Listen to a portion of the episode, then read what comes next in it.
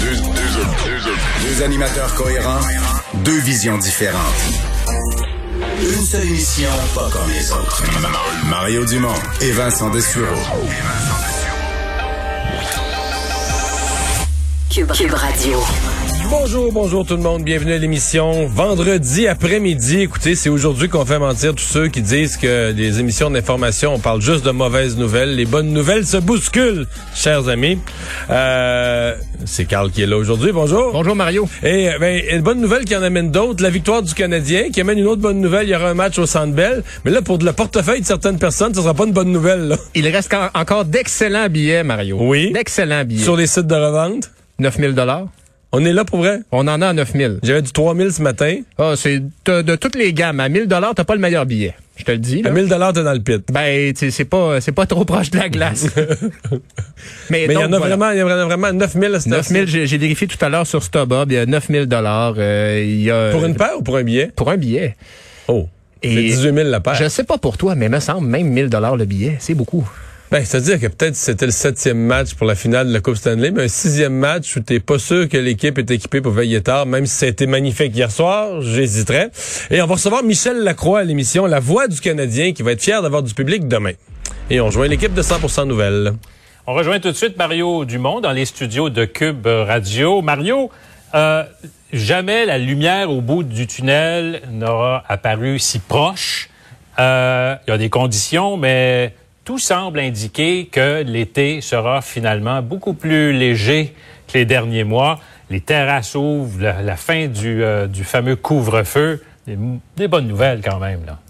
Sylvain, aujourd'hui, c'est la journée où nous, des médias d'information, prouvons à la population que nous n'annonçons pas juste des mauvaises nouvelles. Là. Tous ceux qui nous accusent de ça, c'est la journée où on règle ça. Mais comme notre métier, c'est de réfléchir puis de voir qu'est-ce qui pourrait arriver, et malheureusement, parfois, de voir ce qui pourrait arriver de, de mauvais ou de malheureux ou de triste, c'est certain que moi, je vois pas la journée d'aujourd'hui comme juste une journée. Là. Évidemment, je m'en venais tantôt entre TVA et Cube, je voyais les gens sur les terrasses, c'est beau, ils ont le sourire, c'est magnifique, on veut juste que ça continue. Par contre, cette journée d'aujourd'hui est le début d'un processus. Là. Sylvain, dans le prochain mois, à sept reprises, les, règles vont être assouplies. Là. Euh, dès lundi, la plupart du Québec va, passer en zone orange, ceux qui ne le sont pas déjà. Il y a quelques régions comme Montréal et Laval, ça a été reporté d'une semaine. Ça va être le 7 juin. Le 11 juin, il va tout de suite avoir certains autres changements, notamment l'ouverture des bars. Le 14, trois jours plus tard, là, on devrait passer normalement les régions du Québec. L'ensemble des régions au jaune. Et, et ainsi de suite jusqu'au lendemain de la fête nationale. Donc, tu sais, dans le fond, faut se croiser les doigts que tout ça survienne tel que prévu, parce que le gouvernement, c'est un plan de déconfinement sur un mois assez rapide, là, toutes les 3, 4, 5 jours, il y a un nouvel, un nouvel item. Et c'est toujours basé sur l'hypothèse qu'on n'a pas euh, de nouvelles euh, éclosions, explosions du nombre de cas, etc., etc. Donc, euh, c'est un peu ça l'histoire. Il faut quand même que dans chacune des étapes, les gens fassent attention, qu'on crée pas... On a eu l'exemple du gymnase de Québec. On a vu comment un seul événement ou un seul lieu ou une seule imprudence peut être source d'une surmultiplication parce que tu multiplies euh, d'un endroit, chacun retourne dans sa famille, dans son milieu de travail. Alors, c'est vraiment le genre d'événement qu'il faut se croiser les doigts qu'on évite. Parce que, bon, un, ça pourrait retarder le processus pour tout le Québec, mais ça pourrait aussi retarder le processus pour euh, une région, par exemple. Si on a une éclosion majeure en Estrie ou en Mauricie, ben, on pourrait se retrouver avec une région qui a une, euh, une éclosion majeure et que cette région-là ne peut plus suivre le rythme du déconfinement des autres.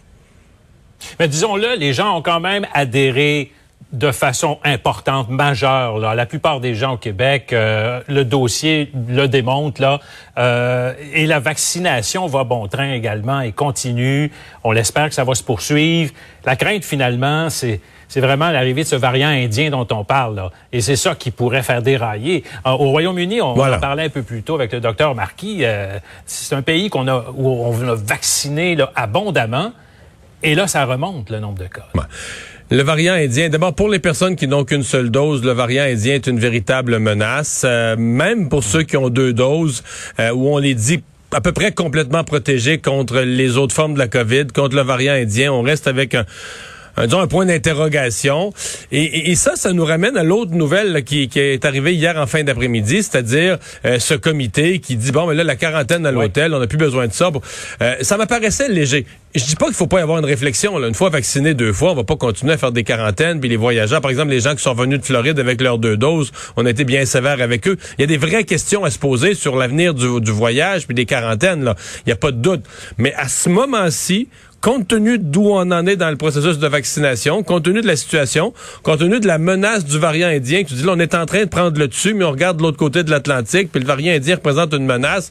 Ça me paraissait un peu léger d'arriver à dire comme ça. Puis bon, ça a quand même pas été simple. Il faut quand même connaître l'histoire d'où on vient, les, la gestion des frontières le gouvernement du Canada, le gouvernement de M. Trudeau. Ça n'a pas été toujours simple. On est arrivé finalement à ce moyen-là. Et là, on dit, on, dit ce moyen est pas parfait.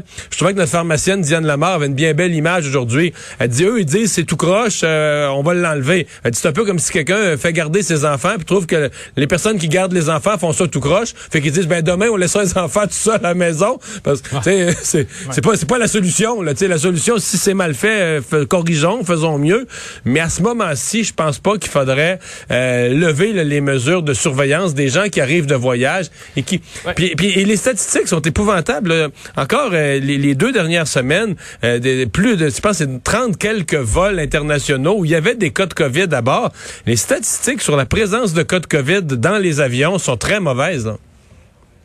Je veux qu'on se garde du temps pour parler du Canadien, mais avant, William Abbott.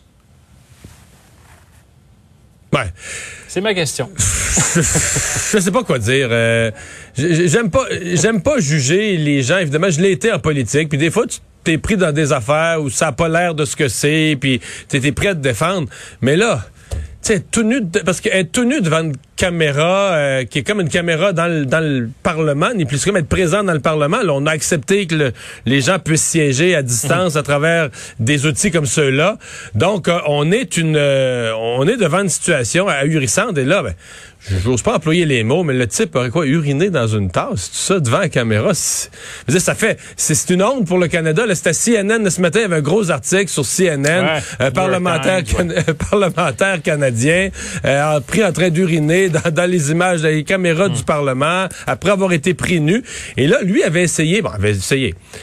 Son parti lui-même avait joué ça la première fois, un peu comme s'il était victime, puis qu'il y en a un autre qui a pris une photo, puis en 2021, prendre une photo de quelqu'un nu et qui a un accident, on fait pas ça. Tu on avait, il s'était posé en victime. D'ailleurs, il avait donné des entrevues. On voit, on voit à l'écran la celle avec Raymond Filion. Il avait expliqué ce que ça lui avait fait. Mais là, une fois tout ça fait, il peut pas, il peut pas avoir une prise d'eux là. Je veux dire, c'est, c'est c'est gênant, vraiment, c'est désolant. pas de réaction du Parti libéral, en tout cas jusqu'ici. Le parti, évidemment, euh, du député Amos. Euh, bon, le Canadien. Passons au Canadien. Euh, une belle victoire hier que... T'attendais-tu à une victoire? Avais-tu encore espoir? Non, non, peu, très peu. En fait, j'avais quand même dit hier, ici, entre autres à Cube, le Canadien à chaque fois durant la saison qu'on se disait là ben là, là ça c'est pire que pire, ils jouent contre une grosse équipe, puis ça fait trois mm. défaites de suite, puis ils ont eu quand même plusieurs passages à vide. À chaque fois ils nous ont surpris, c'est un peu ce qui est arrivé à nouveau hier. Et j'oserais dire qu'hier ils ont fait preuve de caractère non pas une mais deux fois parce qu'ils sont rentrés dans le match alors qu'on les pensait au sol, ils sont rentrés dans le match assez fort, ont pris l'avance 3-0 et là ils se sont fait remonter. Et là notre notre foi et notre confiance ont été réébranlés à nouveau et on aurait pu penser qu'en prolongation, il allait être découragé l'équipe qui a fait la remontée souvent. et, oui, celle l'équipe qui a fait la remontée, celle qui arrive en prolongation énergique. Et quel, quel jeu et quelle intelligence du jeu de Caulfield qui a senti que cette gaffe allait être commise, qui a senti que le joueur des Maple Leafs, Galchenyuk, allait tenter cette longue passe et décoller la rondelle. En plus, Suzuki qui est avec lui, les deux seuls contre le gardien. donc, magnifique fin. Et je pense que dans tout le Québec, quand les deux jeunes s'en allaient vers le filet, j'aurais été curieux d'avoir des électrocardiogrammes sur, qui mesurent tous les Québécois, l'état d'esprit et l'état cardiaque. En 10 secondes, serais-tu prêt à payer 12 000 pour aller voir le match de demain? Non. On est. Je suis très content du match d'hier, mais soyons quand même raisonnables. Si c'était un septième match que pour la Coupe, là, en finale, finale, finale pour la Coupe, Bon, même 12 000, j'irais pas, mais 1000, peut-être que je pourrais discuter. Mais euh, là, c'est quand même juste un sixième match d'une série que je pense malheureusement toujours pas que le Canadien va gagner et que de toute façon, le Canadien est pas équipé pour veiller tard euh, jusqu'à la grande finale de la Coupe Stanley. Quand on regarde les autres matchs des séries, on se rend compte que le Canadien a encore un petit peu de travail à faire pour construire une équipe de ce calibre. Bon, on va continuer la discussion là-dessus. Merci, Mario. Salut.